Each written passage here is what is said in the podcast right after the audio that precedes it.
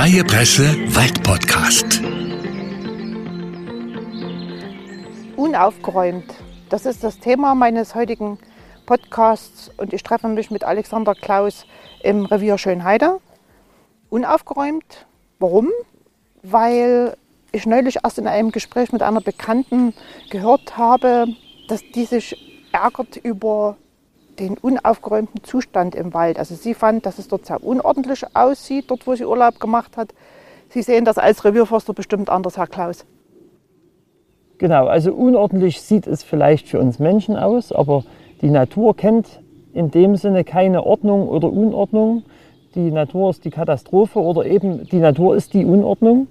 Und für uns ist eigentlich die Unordnung ganz wichtig im Wald, weil alles Holz, alle Äste, alle stärkeren Stammteile, die für den Wald oder für die Waldbewirtschaftung keinen Wert haben, sind ganz existenziell wichtig für unseren Wald, also als Düngung, als vor allen Dingen als Rückzugsort für viele im Wald lebende Tier-, Pflanzen- und Pilzarten. Man muss sich da einfach immer vorstellen, dass ein Fünftel aller Tier-, Pflanzen-, Pilzarten im Wald an totem Holz oder von totem Holz leben.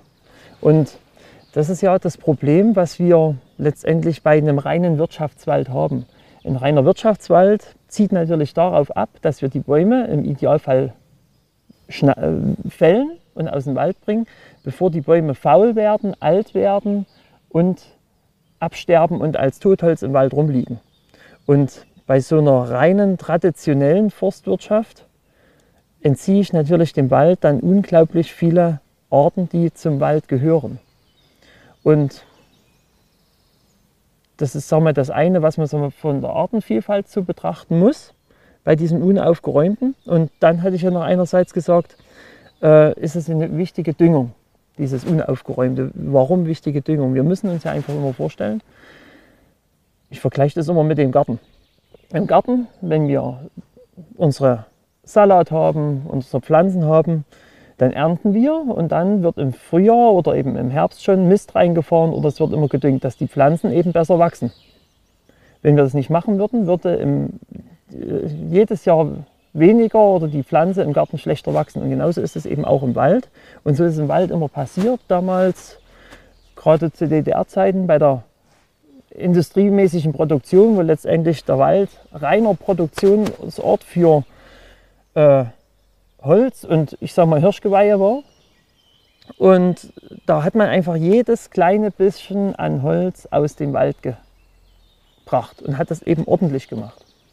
Das hatte zur Folge, dass man dem Wald unglaublich viel Nährstoffe entzogen hat. Die meisten Nährstoffe, 80 Prozent der Nährstoffe eines Baumes, sind in Nadeln, Blättern und in der Rinde. Mhm. Und das ist eben ganz wichtig, dass wir dem Wald immer was zurückgeben. Es kommen natürlich auch Nährstoffe über die Luft mit rein, ne, Stickstoff und so weiter und so fort. Aber der beste Dünger für den Wald ist natürlich verrottender, verrottender Wald. Wir sind auf dem Weg hierher vom äh, Parkplatz, Kuhberg Parkplatz, ähm, hier zu unserem Treffpunkt an vielen ähm, Baumstämmen vorbeigefahren und sie haben mich immer wieder aufmerksam gemacht an, auf Stellen, wo eben äh, vermehrt Totholz steht oder liegt. Ähm, können Sie das vielleicht mal erläutern, äh, ob es an allen Stellen äh, sozusagen dieser, dieser neue Gedanke, dass man eben das Holz liegen lässt, ähm, durchgesetzt wird? Oder sagen Sie, es gibt auch Stellen, wo man das eben beräumt? Und warum man das tut, wenn es so wäre? Oder lässt man das flächenmäßig überall liegen im Wald? Also vielleicht sagen wir noch mal zum allgemeinen Thema liegen lassen des Holzes und welchen Wert es hat. Ich kann mich noch erinnern, es stand mal in der freien Presse drin, hatte eben auch ein Leser mal geschrieben, also der Forst, für den sind die Bäume nur Euroscheine mit Wurzeln unten dran. Die nehmen den Stamm raus und lassen den Rest liegen, weil es nichts wert ist.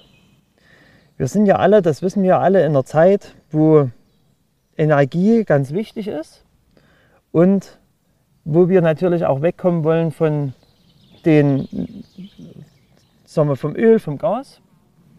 Und da rückt natürlich Holz wieder in den Fokus. Und wenn wir unseren Wald rein wirtschaftlich betrachtet bewirtschaften würden, wäre es für uns kostendeckend, sogar sagen wir, geldbringend und gewinnbringend, wenn wir jeden Ast aus dem Wald schaffen würden. Das wäre, da hätten wir den ordentlichen Wald und es wäre letztendlich, wie gesagt, für uns ein zusätzlicher Gewinn, finanziell ein zusätzlicher Gewinn. Ne? Also diese Schlampigkeit, und die Bäume sind eigentlich für uns eben keine Euroscheine mit Wurzeln unten dran, weil dann könnten wir den Wald auskehren. Das würde vielen Leuten gefallen, würde aber dem Ökosystem Wald unglaublich schaden. Und wie gesagt, deswegen finde ich einerseits diese, diese These von dem, dem Leser ganz gut, weil es natürlich aufweckt und den Fokus darauf lenkt, was wir eigentlich machen. Und was wir eigentlich machen, ist eigentlich, sagen wir, wir nutzen natürlich das wertvolle Holz.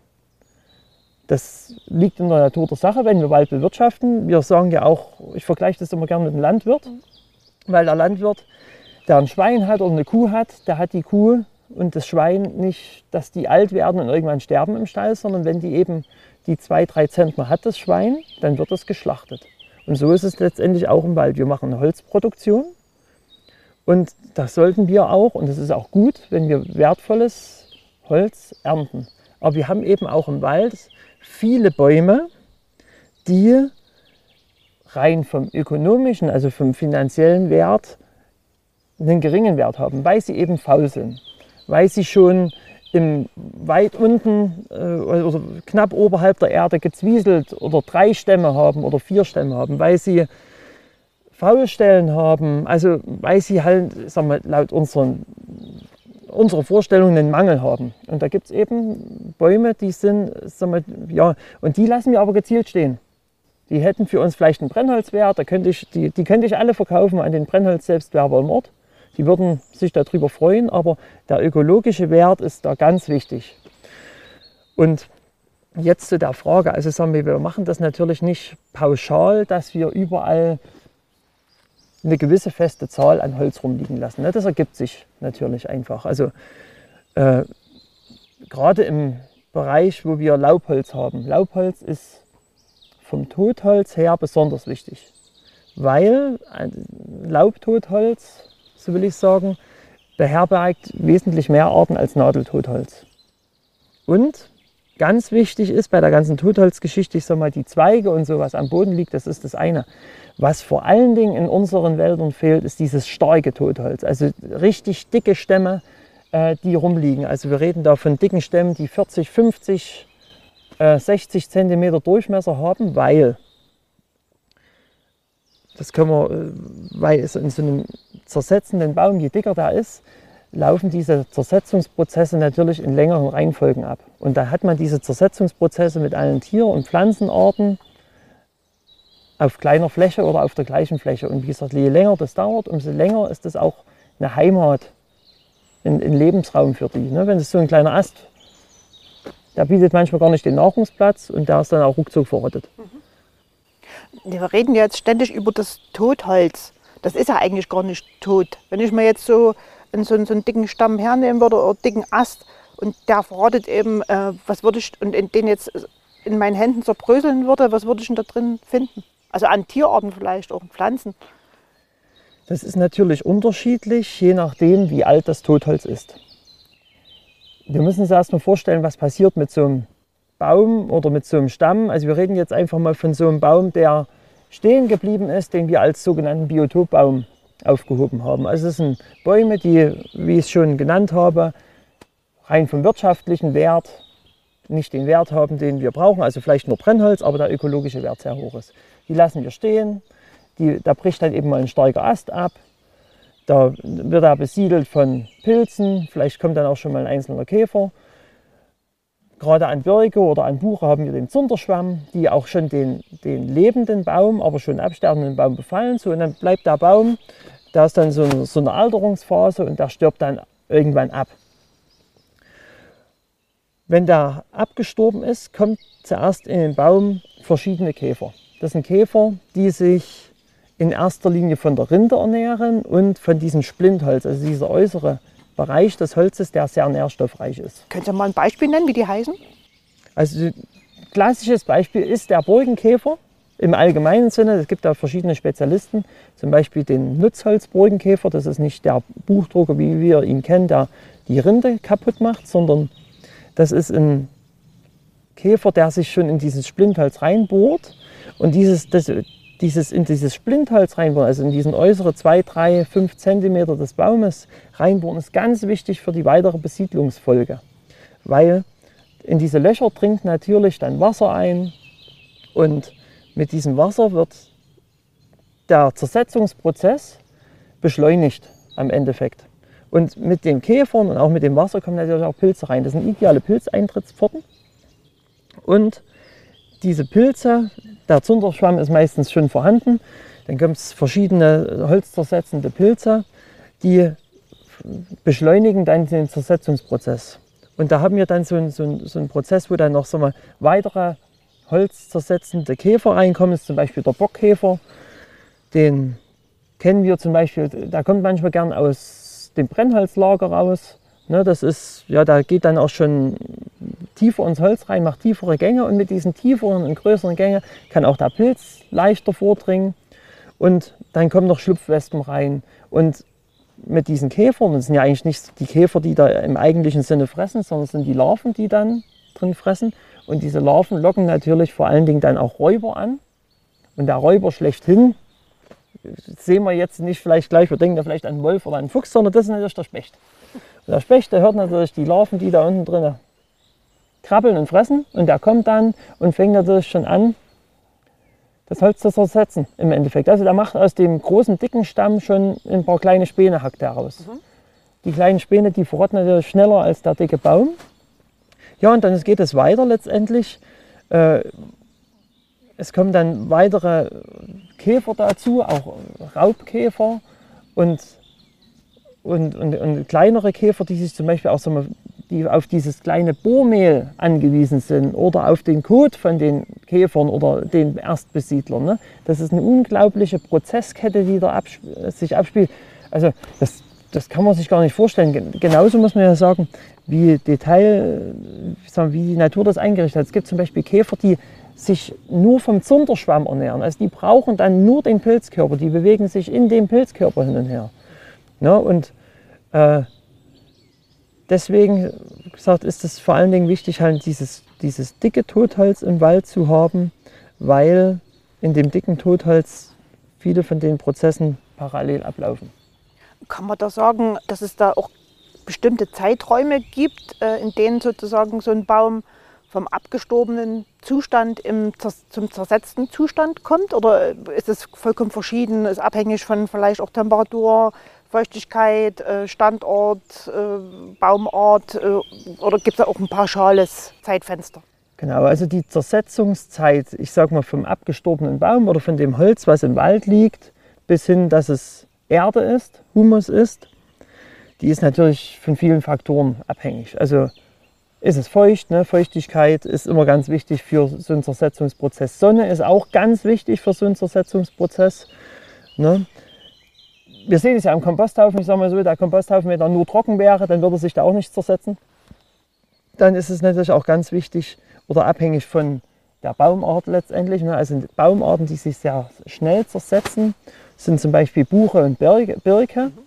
Ne? Jeder, der schon mal Brennholz gemacht hat, der weiß, dass man eine Birke und eine Buche, die man gefällt hat, immer aufspalten muss, dass sie sich nicht so schnell zersetzen, weil da sind gerade in der Birke ätherische Öle drin, die den Zersetzungsprozess dann im Endeffekt auch beschleunigen, weil sie sehr nährstoffreich ist. Und dann gibt es eben Baumarten wie zum Beispiel sind die Klassiker, ne, die wir kennen, Eiche, die sich unglaublich langsam zersetzen. Ja, das, aber wie gesagt, das, es gibt viele Arten an Käfern und an Pilzen, die sich auch spezialisiert haben auf verschiedene Baumarten. Ja, also sagen wir, der klassische Käfer ist der Hirschkäfer. Ne? Den Hirschkäfer tun wir immer in Verbindung setzen mit der Eiche. Also im, im, Erzgebirgswald werden Sie keinen Hirschkäfer finden. Mhm. Ja. Mhm. Und wie lang sind dann die Zeiträume? Die Zeiträume sind, wie gesagt, sehr unterschiedlich. Also wir reden eigentlich vom Baum oder so vom Holz zur Erde von mindestens 20 Jahren. So viel? Teilweise mhm. habe ich jetzt auch in der Literatur noch mal extra nachgelesen, geht es auch über 100 Jahre, 120 Jahre. Ne? Das sind für uns Menschen sind es unglaubliche Zeiträume in der Natur, ist das egal. Und dann wäre ja sozusagen der, der, es ist zwar dann Totholz, aber dann sozusagen der, der Lebens, der zusätzliche Lebensabschnitt noch viel länger als das eigentliche Leben von so einem Baum. Und dann ist es ja sozusagen Wohnort, Brutstätte und Nahrungsquelle für andere Organismen. Genau, aber wir müssen ja immer sagen, wir als Menschen denken ja beim Baum in anderen Zeiträumen. Also sagen wir reden bei der Fichte vielleicht, bis sie gefällt wird. Sagen wir, also im, im klassischen Sinne geht es eigentlich los. Die ersten Fichten werden vielleicht im Alter von 40 Jahren gefällt. Die letzten Fichten, die wir nutzen, sind vielleicht 140 Jahre alt. Ne? Und wenn wir die Fichten stehen lassen würden, die würden 300, 350 Jahre alt werden. Ne? Eine Eiche, die kann auch wesentlich älter werden. Also von der Warte her gesehen lebt der Baum meist länger, als er am Endeffekt dann am Boden verrottet. Aber ich sag mal, dann in, in der Zeit, wo er eben dann äh, Wohnort, Brutstätte und äh, Nahrungsquelle ist, ist ja das, das äh, sozusagen ein Gewinn für unendlich viele Generationen von verschiedenen Organismen, wenn man so nimmt, in der Zeit. Genau, und das ist ganz wichtig. Ne? Dieses Totholz, es gibt ja immer solche Klassiker, Totholz ist Leben. Und genau das ist es ja. Ne? Totholz ist Leben. Und äh, wir hatten ja schon die Frage, was ist alles in so einem, so einem Totholz drin? Also wir sehen da eine Spinne, die da drin rumkrabbelt in diesen Hohlräumen, wo sie sich versteckt. Ne? Wir haben auch ganz wichtig so Holzwespen, die es die es eben gibt. Es gibt Solitärbienen im Wald. Wir kennen alle die Insektenhotels. Die Insektenhotels sind ja eigentlich nur wie so ein Vogelhäuschen, eine- Krücke letztendlich, ne, um, um dem natürlichen Mangel äh, entgegenzuwirken. Ne? Und das, das haben wir ja alles in dem Totholz drin. Und auch dieses stehende Totholz ist ja auch ganz wichtig. Zum Beispiel, sag mal, da ist ja der Specht, der vor allen Dingen solche Habitatbäume, solche Biotopbäume sein Nest oder sein, sein, seine Höhle reinklopft. Da ist ja letztendlich der Baumeister, das ist die Baufirma. Und dann gibt es ja einen Haufen Nachnutzer für diese Höhlen. Ne? Das sind eben die ganzen Höhlenbrüder, Hohltaube, allen vorangesehen. Ne? Und diese ganze Artenvielfalt, die es im Totholz gibt, ist ja für uns im Wald unglaublich wichtig. Weil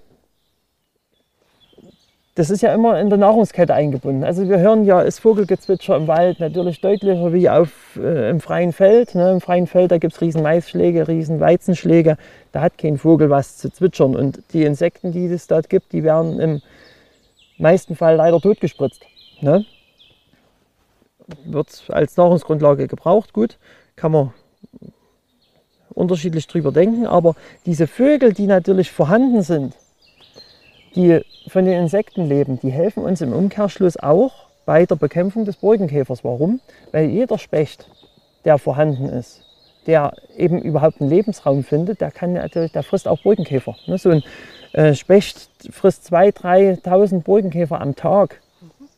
Und so ein Vogel, so eine Meise, die rumfliegt, die dann eben auch eine Höhle hat, die frisst auch Borkenkäfer am Tag. Und ich sage mal, letztendlich, wenn es eben, und das wünsche ich mir, mal eine Zeit gibt, wo es vielleicht weniger Borkenkäfer gibt, würde man ja sagen, okay, wäre jetzt die Lebensgrundlage für die Vögel entzogen, aber weil wir eben viel Totholz haben im Wald, finden die immer noch ausreichend Nahrung. Und Versteckmöglichkeiten, ne, das gehört ja alles zum, zum Leben dazu. Wir brauchen Haus, einen Lebensraum und wir brauchen Nahrung.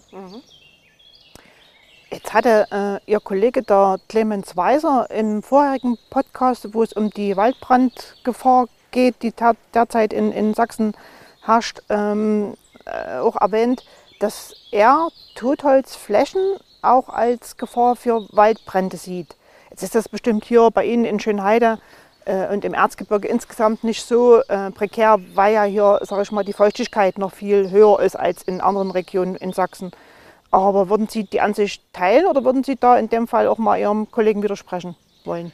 Man, das Schwierige ist immer im Wald, dass man das, was bei einem vor Ort funktioniert, schon 15, 50 Kilometer weiter nicht mehr funktionieren kann.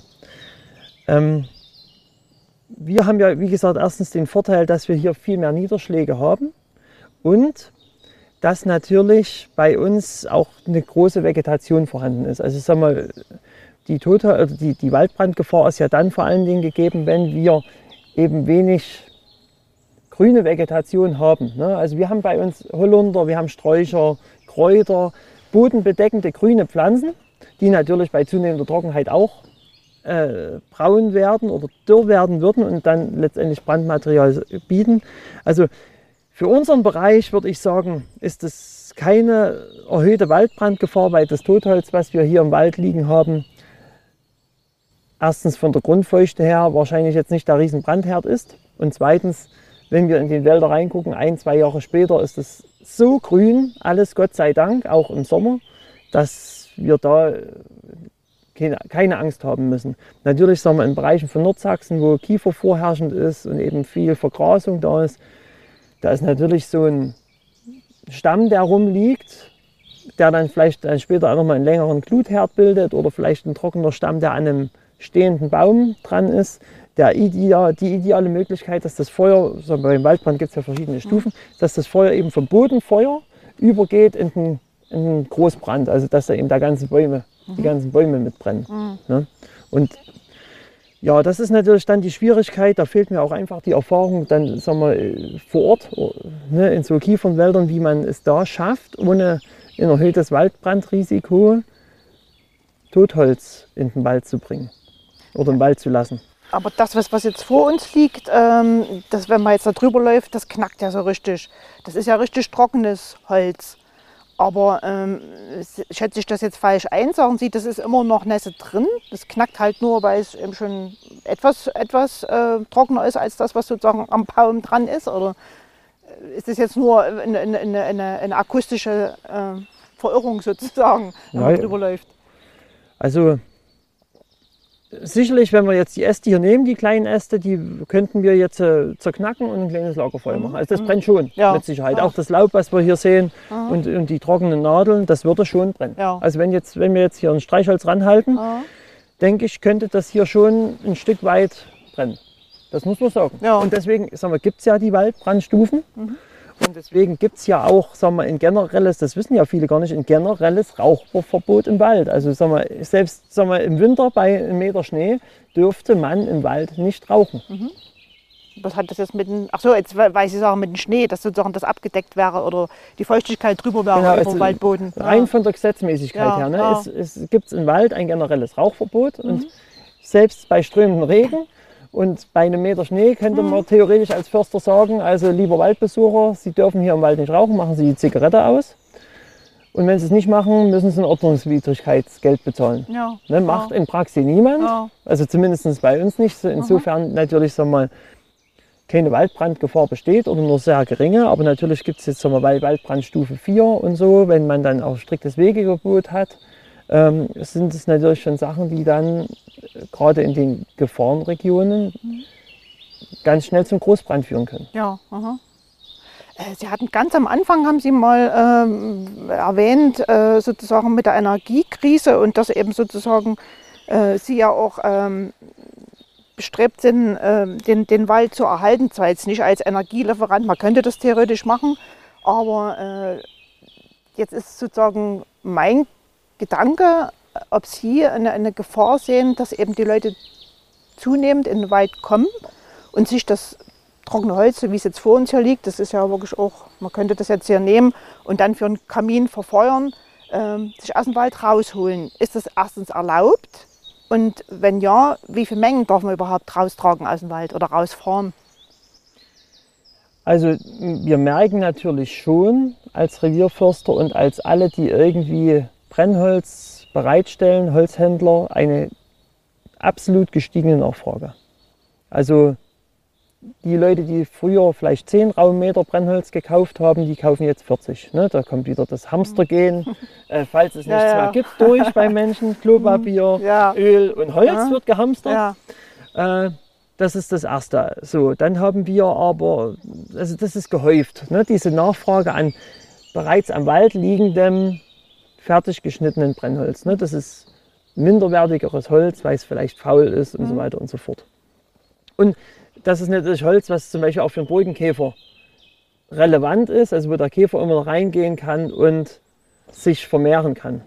Das andere Holz, was also Brennholzqualität hätte, das lassen wir im Wald liegen, ne? eben zur Tonholzanreicherung. Äh, also die Nachfrage ist da.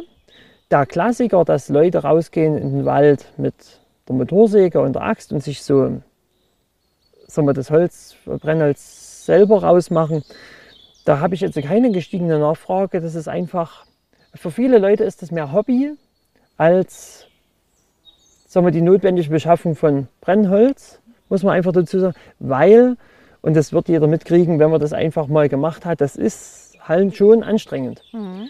Und wir machen das eigentlich so, also wir haben eigentlich da noch Kapazität, muss man dazu sagen, aber wir machen es eigentlich so, dass die, wir sagen der Brennholz Selbstwerber dazu, eigentlich nur 10 Meter links und rechts des Weges das aufräumen, weil wir natürlich in der Tiefe des Waldes wollen wir natürlich sagen wir, das Totholz belassen, auch wenn das hervorragendes Brennholz ist und äh, viele Leute sagen, ach Mensch, das schöne Holz, das lasst ihr einfach verfaulen. Ne? Das ist eigentlich schön, wenn man solche Gespräche hat, weil da kann man mit den Leuten kommt man ins Gespräch und kann denen eben das eben erst einmal die Bedeutung von dem Totholz weiter erklären.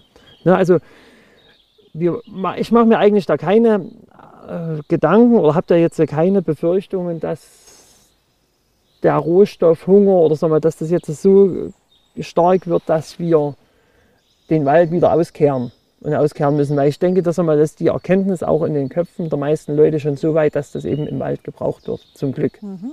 Und man merkt das auch, diese Erkenntnis, ähm, was wir eingangs gesagt haben, im Wald sieht es so unordentlich aus. Das kommt vor allen Dingen von, sagen wir, vielleicht noch von meiner Generation und von meiner älteren Generation. Ne? Das ist einfach dieses Kindheitsbild. Wir sind durch Wälder gelaufen. Ja, stimmt. die ausgekehrt waren, Ja, ne? wo wir von hier bis zum Auersberg schauen konnten, wo wir jetzt nicht gestolpert sind, wenn wir, über, wenn wir in Mhm. die Pilze waren oder in die Blaubeeren. Ich mache ja auch viele Führungen mit Schulklassen und auch sagen wir, mit, mit Sekundarstufe 2, 11., 12. Klasse. Und wenn ich die jetzt frage, ist das unordentlich oder gefällt es euch nicht? Das nehmen alle als gegeben hin, weil die das einfach von ihrer Kindheit schon wissen, Mhm. dass die eben über Äste und Brombeeren stolpern. Ja, das ist Mhm. schon, ja, merkt man den Generationenwechsel Ja, dann auch ein aha. bisschen. Ne? Und nochmal zurück zu den Leuten, die vielleicht auch Holz aus dem Wald holen müssen. Die, die dürfen das ja nicht einfach so, oder? Also ich meine, äh, ich, könnte ich jetzt einfach mit dem Handwagen, also theoretisch, wenn ich das machen würde, äh, hierher kommen und mir jetzt die toten Äste einsammeln und dann, was weiß ich, einen ganzen Handwagen voll rausfahren? Oder muss man in jedem Fall das immer anmelden beim zuständigen Revierforster und sich irgendwie, was weiß ich, einen Bezugsschein holen? Äh, und wie viel Mengen darf ich dann wirklich auch rausfahren? Genau, also es gibt die sogenannte Selbstwerbevereinbarung. Das sind also diejenigen, die mit der Motorsäge in den Wald gehen und eben das Brennholz sich rausmachen. Das sind dann auch stärkere Stämme und die brauchen dafür auch einen Motorsägeschein, einen aktuell gültigen, also bestenfalls, also nicht bestenfalls zwingend erforderlich nach 1990, zwei Tage und so weiter und so fort. Da wird, werden Bereiche abgesteckt, wo die das Holz rausmachen können. Und das wird dann am Waldweg gelagert und wird dann von mir als Revierförster aufgemessen und dann entsprechend in der Menge verkauft. Also das, richtet sich nach einem individuellen Bedarf. Also manche machen eben nur 5 Raummeter und manche machen 50. Ne? Mhm. Das ist eigentlich, sag mal, nach oben hätte ich fast gesagt, sind offen, aber sag mal, wenn es dann gewerblich wird, also für den Eigenbedarf, ne, Ja, muss man dazu ja, sagen. ja. Gewerbliche Brennholz-Selbstwerber haben wir nicht, gibt es nicht. Mhm. Und dann gibt es noch die sogenannten Lesescheine. Das sind also Leute, die dann mit der Axt oder mit der Säge rausgehen in den Wald und vielleicht auch mal, was so liegen geblieben ist, so kleinere äh, äh, Brocken im Wald einsammeln. Ne? Und diese Lesescheine ist aber auch abgesprochen mit uns als Revierleitern. Die werden ausgestellt, das sind kleine Dokumente, die man dann mit sich führen muss, dass man eben, äh, sagen wir, letztendlich die Erlaubnis hat, das mitzunehmen. Ne? Das ist in der Regel, aber fällt das, hat man das selten, Ja, dass das Leute aha. noch machen. Also es gibt keine Menge, die da festgelegt ist.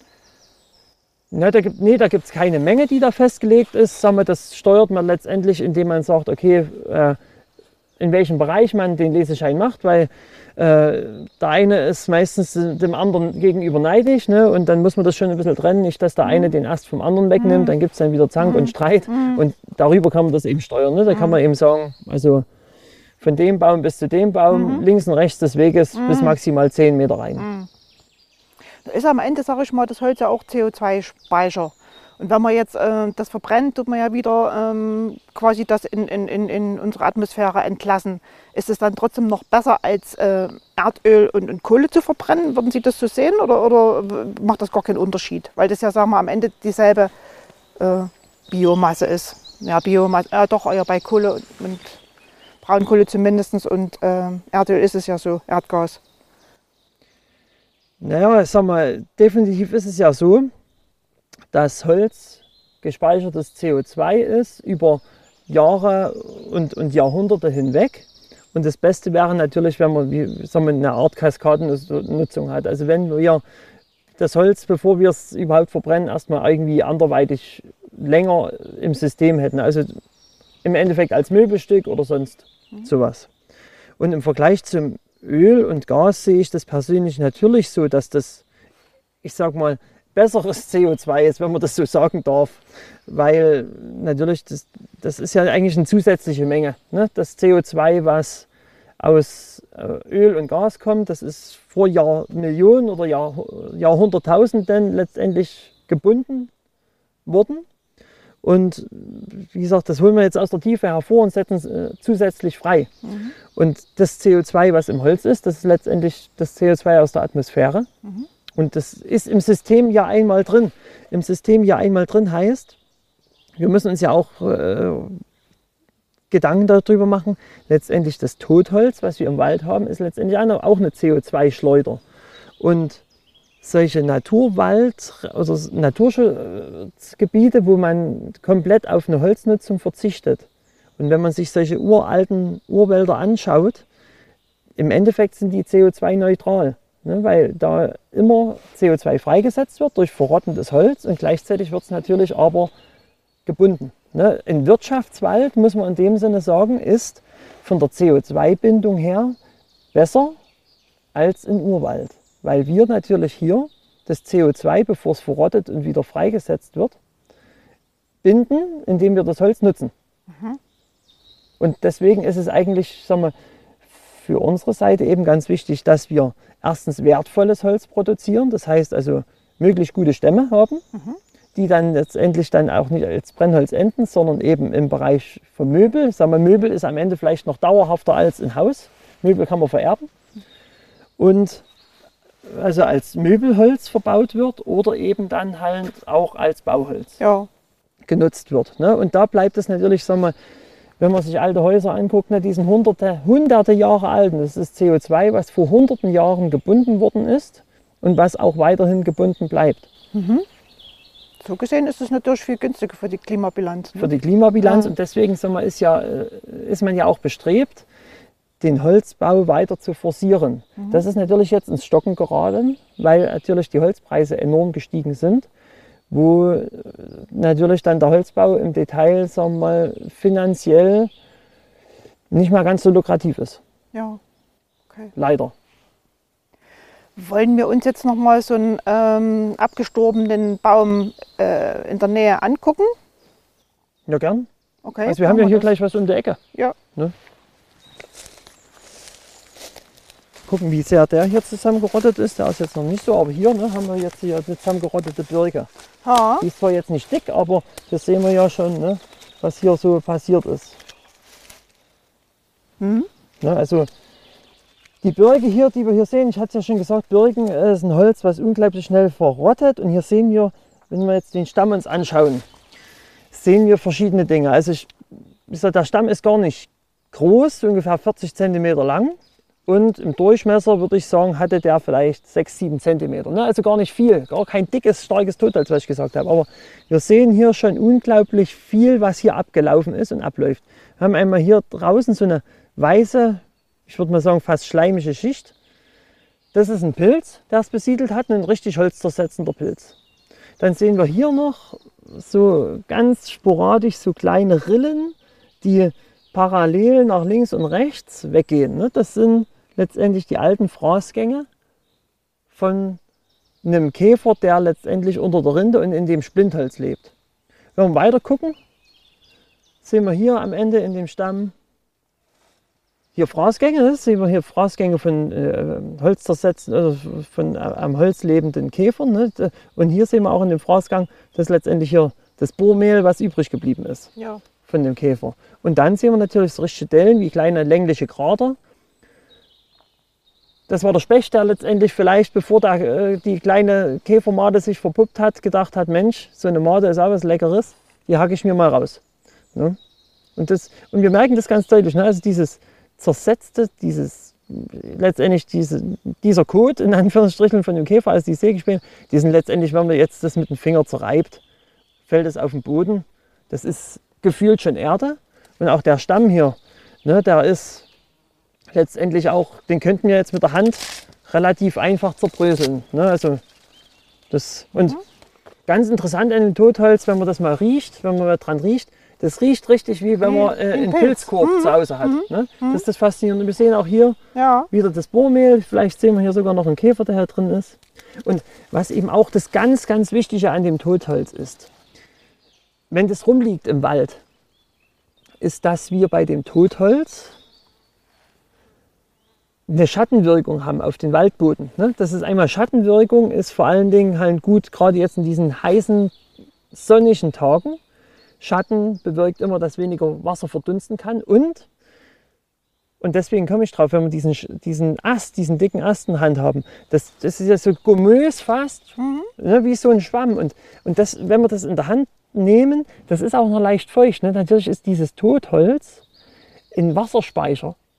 Und auch dieses verrottende Holz, was wir dann am Waldboden liegen, was vielleicht so in Anführungsstrichen kurz vor Erde ist, das ist wie ein Schwamm. Das ist ein unglaublicher, extrem wichtiger Wasserspeicher. Und auch am Ende, wenn aus dem Holz dann wieder Waldboden, also Humus geworden ist, ist es ein zusätzlicher Wasserspeicher. Also im Endeffekt hilft uns das Totholz, dieser gezielte Verzicht auf vielleicht den ein oder anderen Euro Brennholz, hilft uns am Ende unglaublich im Wald. Und was würden Sie schätzen, wie lange jetzt das Stück Holz hier schon im Wald gelegen hat? Ich hatte ja gesagt, Birke ist relativ schnell zersetzbar. Ich würde hier, also das ist eine reine Schätzung, auf fünf Jahre vielleicht schätzen. Also doch relativ wenig. Also, Genau, als ja. wenn wir jetzt einen Fichtenast hätten in der Stärke, ich denke mal, da müsste bestimmt 10, 15 Jahre so liegen, bis der so modrig wäre. Okay. Und jetzt kann man ja hier sehen, auf dem anderen Stück, was hier noch vor uns liegt, da wächst ja Moos. Ähm, manchmal sieht man ja auch, dass dann kleine Bäumchen äh, auf diesen alten, verrotteten Stämmen liegen. Das ist sozusagen dann auch wieder Lebensgrundlage für den Nachwuchs, also für die nachwachsenden Bäume oder Pflanzen. Genau, ne? ich sag mal, das Totholz ist, dieses Verrottende ist natürlich die ideale Keimstätte für den zukünftigen Wald. Ne? Man spricht da auch von Kadaververjüngung. Das heißt, auf dem Kadaver, auf dem toten alten Baum entsteht neues Leben, entsteht ein neuer Baum. Und das ist ja letztendlich äh, das ideale Keimbett für so einen Baum. ne? Das ist, da, da wächst nicht auf unseren kargen, granitreichen, steinigen, armen Erzgebirgsboden, sondern da wächst letztendlich auf Kompost. Ne? Das ist für so einen Baum der, der ideale Startpunkt. Und wir, manch ein aufmerksamer Waldbesucher hat es vielleicht schon mal gesehen, da hat manchmal so, so Fichten gesehen, die so aussehen, als wenn sie auf Stelzen wachsen.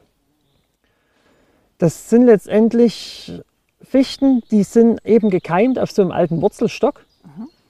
Und dieser alte, vielleicht höhere Wurzelstock, der vielleicht einen halben Meter höher abgeschnitten worden ist, wie auch immer, ist dann eben über die letzten 20, 30, 40 oder 50 Jahre verrottet und fehlt letztendlich unter der Fichte, unter den Wurzeln und dann ste- sieht es so aus, als wenn die auf Stelzen steht.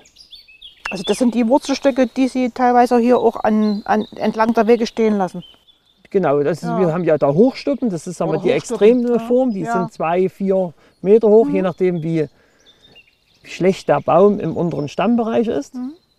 Und letztendlich wachsen diese Fichten oder diese Verjüngung auch an den normalen Wurzelstöcken, die wir im Wald haben. Und die Stuppen, die macht man dann auch nicht mehr raus nach dem Fällen. Nein, die Also Stuppen, dem- die ja. Stuppen werden nicht mehr. Das ist ja, früher auch gemacht Ja. worden, Stockrodung. Ja. Mhm. Das war ja auch eine Zeit des Mangels. Ne? Letztendlich, es gab kein Brennholz und dann musste man eben mit mühevoller Arbeit dort anfangen, die Stöcke aus dem Wald zu Ich holen. glaube, da gab es direkt sogar äh, irgendwie eine Berufsbezeichnung oder, oder irgendwie äh, direkt eine, äh, sag mal, eine, eine Gruppe von, von Menschen, die das gemacht hat. Früher.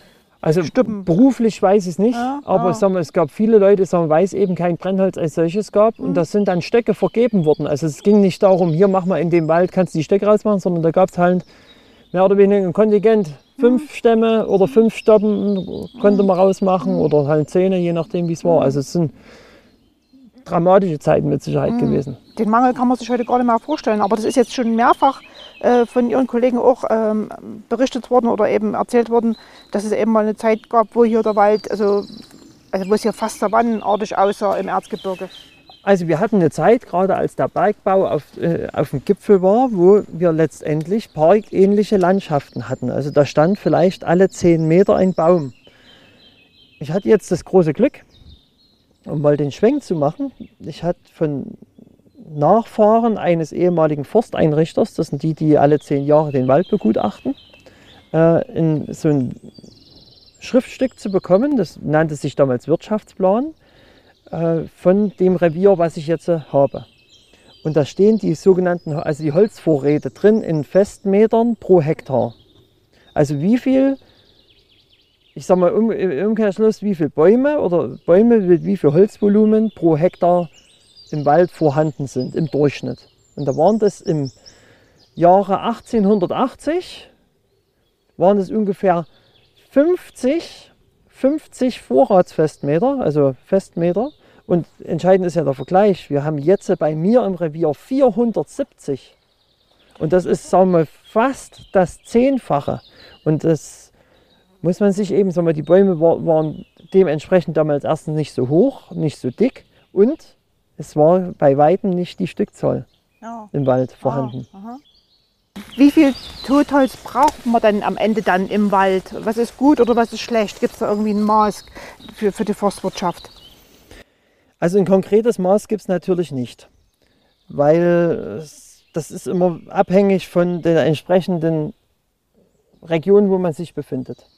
Aber es gibt natürlich immer wissenschaftliche Untersuchungen. Man redet so von mindestens 20, 25, 30 Festmeter pro Hektar, die da sein sollten. Also ein Hektar sind 100 mal 100 Meter, zwei Fußballfelder. Das sollten ungefähr 20, 30 Festmeter Holz in Form von Totholz rumliegen. Also das muss man sich vorstellen, ist vielleicht wie so ein, wie zwei Haushalte im Jahr verfeuern. Ne? Wie viel Prozent wäre das dann von Ihrer So ungefähr ein? Zehntel, also man, es gibt auch so Richtgrößen, das sagt, ein Zehntel des stehenden Holzvorrates sollte als Totholz vorhanden sein.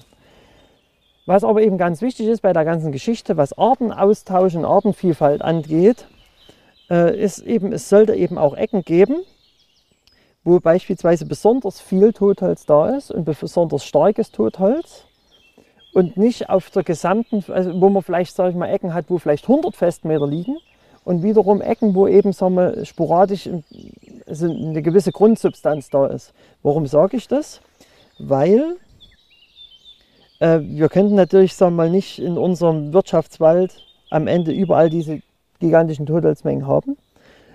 Aber für den Artenreichtum ist es eben ganz wichtig, ne, dass wir die Vernetzung haben zwischen den einzelnen Arten, die an diesem starken Totholz vorhanden sind.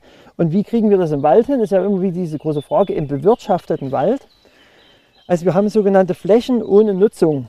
Das heißt, das sind kleine Waldflächen, wo entweder Bäume stehen, die also keinen ökologisch großen Wert haben oder die halt besonders selten sind. Und wir haben im Erzgebirgswald ja viele kleine Inseln, wie da, wo wir jetzt stehen, wo eben zum Beispiel mehr Laubholz steht, viele Buchen oder viele Ahorne, wo wir eben sagen, okay, die haben für uns von der Bewirtschaftung keinen Wert, aber die lassen wir als sogenannte Flächen ohne Nutzung oder als Biotopbaumgruppen stehen und die können dann eben über die nächsten Jahrzehnte, Jahrhunderte verrotten, also absterben und bilden dann letztendlich den Schwerpunkt für diese holzersetzenden Arten. Und, und da haben wir ein Netz über das ganze Revier. Also ich kartiere das auch äh, mit einem GPS-Gerät und trage die mir ein, welche Baumart das ist, welchen Durchmesser die haben, sodass wir relativ gut sehen, wie das Netz, wie die Verstrickung ist.